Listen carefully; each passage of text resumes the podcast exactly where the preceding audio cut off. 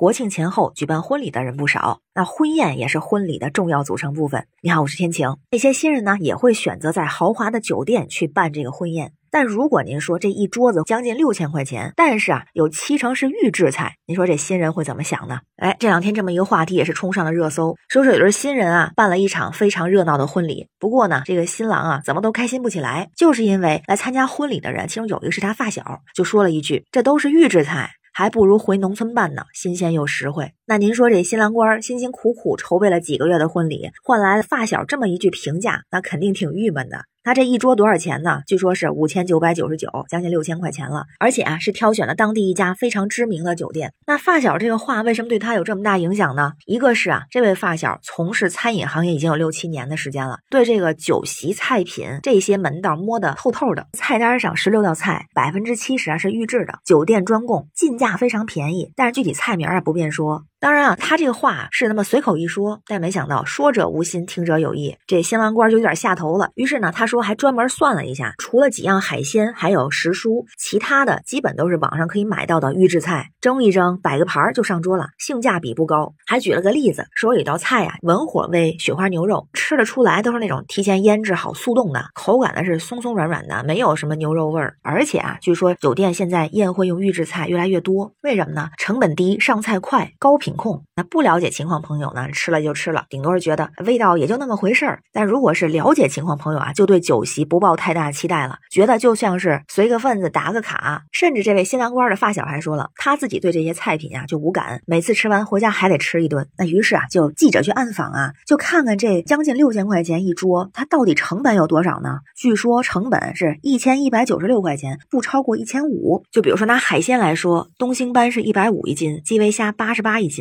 澳龙是二百五十八一只，鳖呢是两百块钱一只左右，一共是六百九十六，按十人一桌。其他成品菜五百块钱以内可以搞定。当然，前面说的都是实价，也都是鲜货。但是呢，如果是在宴会当天配送啊，价格会存在一定的波动。不过也有商户就表示了，估算之后啊，这些成本价一千五肯定能 hold 住，五九九九这个菜单上的菜品也都能配齐。还有，如果这个鲜货当天价格高，还可以啊选择速冻品类，口感类似，但价格便宜不少。比如说，就拿那东东星斑的单价来说，至少省一半。不行啊，还能用平替的大黄鱼，六十五块钱一条，也是腌好的，蒸一蒸，放点葱姜蒜，立马上桌。咱们去吃饭没有想去高档酒店去吃预制菜的，当然酒店也有苦衷。比如说，有一位酒宴的销售提到，前几年的特殊时期，让很多酒店不得不通过减员、降低成本来维持日常的经营。那预制菜就是一种很好的。模式能够极大的降低成本，而且啊，这菜品只需要速冻就能放好几个月。还有很多消费者选择酒店办婚宴，就是图个省事儿，场地、舞美、人工一应俱全，外加交通、住宿都便利，不必为这些事情劳心费力。哎，咱就发现啊，这个预制菜最近可以说是在风口浪尖上出现的场景，可不只是在酒店婚宴，还有一些饭馆、餐厅，包括咱们平常经常点外卖，都会有预制菜的情况。更有让家长们非常担心的预制菜进校园的情况，甚至有家长因为这个事儿。辞职了，每天给孩子送饭。那些没时间送饭的家长也坚决抵制孩子吃预制菜。而实际上，预制菜在国内目前可以说是发展迅速，市场规模有估算已经达到了四千一百九十六亿元。大家对这个质量还有安全问题非常担忧啊！当然，这个预制菜呢算不上洪水猛兽，毕竟相对比较便宜。比如点外卖的时候参加那种拼单的活动，什么香菇滑鸡、咖喱鸡丁等等这种啊，都是预制菜，差不多十块钱之内，北京啊都可以搞定。但如果长期吃，那就有问题了，营养不均衡、高盐、高糖、高脂、食品安全问题、添加剂的潜在危害等等。当然啊，如果是通过正规的中央厨房制作的预制菜，安全性是有一定保证的。比方说有统一采购的食材，分拣一百二十。一摄氏度以上的高温灭菌变成常温料理包，或者通过速冻技术让食物达到冷冻状态变成冷冻料理包。那这两种处理方式呢，可以在不放防腐剂的情况下，最大限度延长食物的保质期。但是配餐的内容啊，也会有物美价廉的。不管是餐馆、酒店还是学校，有的为了节省成本，就会选择低价的产品，很难保证食品安全和环境卫生了。之前不有报道吗？就说有的原材料的品质没法分辨，一次冲好，添加香料掩盖不新鲜食材的味道，或者呢是以假乱真。顶级肥牛可能是用其他肉做成的，还包括像包装问题，很多的预制菜包装是塑料制品，特别是在加热的条件下，如果只是三分钟的微波加热，就能够让一厘米二的塑料容器释放出高达二十一点一亿个塑料微粒，而长期的微塑料暴露就可能会引发像腹痛、腹泻、肠道出血等肠道问题，听着挺吓人的，是吧？目前在有些地方已经出台一些规范，但是呢，在全国范围内还没有完全统一，所以非常认同这样的观点啊，就是预制菜有它便利的地方，但重要的是生产加工安全标准有没有？如果真的的有了，能不能按这个标准来执行？更重要的是，是否可以告诉我们这是不是预制菜，可以让我们消费者有知情权和选择权，守住消费者舌尖上的安全。那关于新闻中的事儿，不知道您是怎么看呀？欢迎在评论区留言，咱们一块儿聊。